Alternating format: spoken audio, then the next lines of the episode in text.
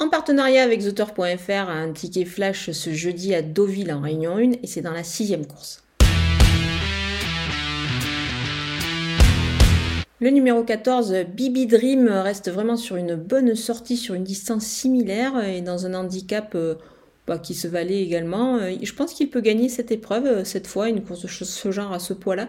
Le poulain est très signé par son père Dreamhead, il est assez compact et très accrocheur, donc cette distance 1300 mètres, c'est vraiment extra pour lui. Pour un couplet gagnant placé, je vais l'associer au numéro 3, Monsieur Valchop, qui est particulièrement efficace en ce moment.